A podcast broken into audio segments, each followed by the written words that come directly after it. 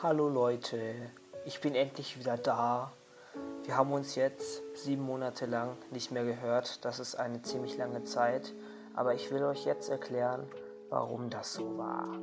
Also, ich habe in dieser Zeit, wo wir uns nicht mehr gehört haben, an einem neuen Podcast gearbeitet. Der Podcast heißt Geschichtentalk und den mache ich mit einer guten Freundin von mir. Hört euch den Podcast gerne an. Das würde mich freuen. Jetzt noch eine ganz kurze Sache. Diese Geschichte, die äh, ihr jetzt hören werdet, besteht aus zwei Teilen. Einmal Schmongo der Dongo Teil 1 und das zweite Mal halt eben Schmongo der Dongo Teil 2. Und Teil 2, an dem arbeite ich noch, aber ich wollte euch jetzt nicht zu lange warten lassen, da ich euch jetzt schon sehr, sehr lange äh, keinen Stuff mehr gegeben habe. Deswegen kommt jetzt Kapitel 1 und dann kommt irgendwann nach einer Weile Kapitel 2. Ich schreibe auch momentan schon an Kapitel 2, aber ja, genau. Es kommt dann halt, wenn es kommt. Und jetzt wünsche ich euch viel Spaß mit der Folge. Plopp. Die erste runde Frucht bricht aus der Knospe. Plopp, plopp, plopp. Die Früchte lassen den riesigen Baum leuchten. Doch da, ein spinnartiges Wesen erklettert den Baum. Sie verschlingt die erste Frucht, dann die zweite, dann die dritte und so weiter.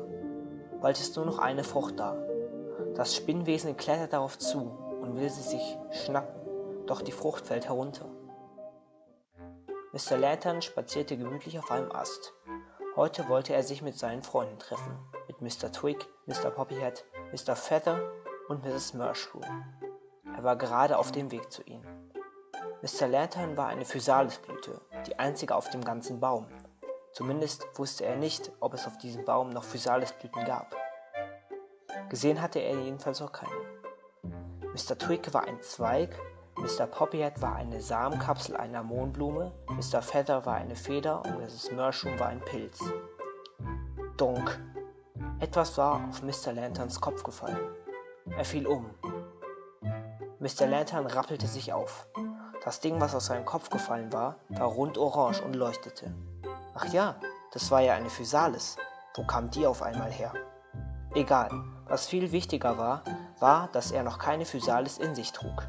Also nahm er sie, öffnete ein klein wenig seine Blütenblätter und ließ die Physalis vorsichtig herabsinken.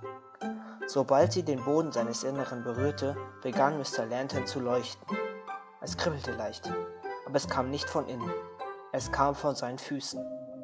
Er sah an sich herunter, und was er da sah, ließ ihn derartig zusammenfahren, dass er fast vom Ast fiel. Es waren Spinnen. Hunderte von mini kleinen Spinnen, die versuchten an ihm hochzuklettern. Mr. Lantern war so entsetzt, dass er in Schockstarre stand. Erst als die Spinnen fast bei seinen Ohren angekommen waren, fing er sich wieder, schüttelte sich, sodass alle Spinnen von ihm herabfielen und lief so schnell er konnte ins Kastaniendorf.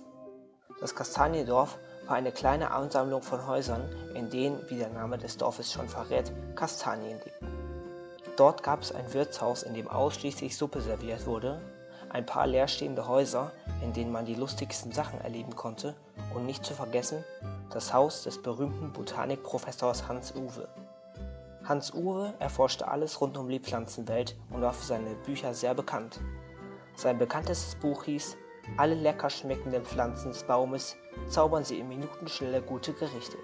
Der Titel ist zwar etwas lang, aber das Buch hatte sich in drei Tagen 2000 Mal verkauft, was viel ist für einen Baum, auf dem über 10.000 Lebewesen wohnen. Mr. Lantern machte sich also auf den Weg zum Wirtshaus, denn dort hatten sich seine Freunde und er verabredet. Als er eintrat, sah er schon Mr. Poppyhead und Mrs. Mushroom, die auf die anderen warteten. Mr. Lantern kam zu ihnen herüber. Hallo, sagte er. Natürlich sagte er nicht Hallo, sondern Das war die Sprache der Botaniculaner. So nennt man die Einwohner des Baumes. Mr. Poppyhead lächelte und nickte ihm zu. Er redete nicht besonders gern. Die drei warteten noch zwei Minuten, dann sahen sie Mr. Twig und Mr. Feather zur Tür reinkommen. riefen sie. Sie setzten sich an einen Tisch und bestellten Suppe. Als sie fertig gegessen hatten, redeten sie noch ein bisschen, wobei Mr. Poppyhead die meiste Zeit nur zuhörte. Sie gingen hinaus und machten sich auf den Weg zum Astring. Der Astring war ein Ast, der wie ein Kreis endete und der Lieblingsort der fünf Freunde. Nicht nur, weil er so eine lustige Form hatte, sondern weil manchmal von irgendwoher Musik kam. Sie hatten noch nicht herausfinden können, wer sie machte oder woher sie kam. Aber dieses Geheimnis machte diesen Ort so besonders und daher hörten sie irgendwann auf zu suchen. Aber der Astring war nicht der einzige geheimnisvolle Ort auf dem Baum. Es gab eine Menge davon. Als die fünf Freunde beim Astring ankamen, war die Musik da, aber irgendwas war anders. Sie lauschten und merkten dann, was anders war. Man hörte Wörter und Sätze. Hallo, hallo, hallo. Kommt zur Höhle. Unten. Kreis. Hallo. Was sollte denn das? fragte Mrs. Mushroom. Ich weiß es nicht, sagte Mr. Feather. Vielleicht ist es nur ein blöder Spaß von den Spinnen, die ärgern gerne Leute.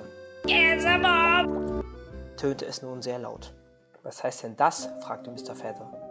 Plötzlich sprang der sonst so ruhige Mr. Poppyhead auf. Käsebob heißt Hilfe, rief er, in der alten Sprache. Die alte Sprache war die Sprache, die die Bewohner des Baumes vor vielen Hunderten von Jahren gesprochen hatten. Sie war den Tieren und Lebewesen vom Erschaffer des Baumes gegeben worden, von Schmongolim Dongo. Mit der Zeit hatten die Einwohner diese Sprache aber abgeändert und die neue Sprache, auch Botanikulanisch genannt, entstand. Fast niemand mehr benutzte die alte Sprache. Schmongo der Dongo verschwand und man sah ihn nie wieder. Jetzt konnte dieser jemand, der um Hilfe gerufen hatte, scheinbar die alte Sprache. Und die neue auch, denn er hatte ein paar Wörter davor gesagt und das hatten die fünf Freunde verstanden. Dass Mr. Poppyhead die alte Sprache konnte, war neu. Wie hast du das verstanden? fragte Mrs. Mushroom. Später, sagte er. Was machen wir jetzt? fragte Mr. Lantern. Wir müssen zu Hans Uwe. Vielleicht weiß der wahr. Weiter kam Mr. Twig nicht, denn alle fünf wurden von einem großen Etwas vom Ast und in die Tiefe gezogen.